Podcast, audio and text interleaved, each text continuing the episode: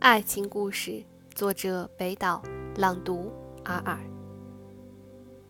毕竟只有一个世界，为我们准备了成熟的夏天，我们却按成年人的规则继续着孩子的游戏，不在乎倒在路旁的人，也不在乎搁浅的船。然而，造福于恋人的阳光，也在劳动者的脊背上。铺下漆黑而疲倦的夜晚，即使在约会的小路上，也会有仇人的目光相遇时降落的冰霜。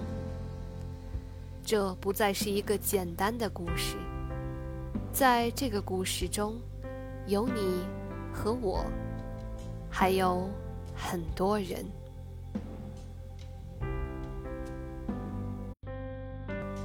大家好，我是你们的主播二二，我在远隔万水千山之外的德国，用声音为你们带去祝福。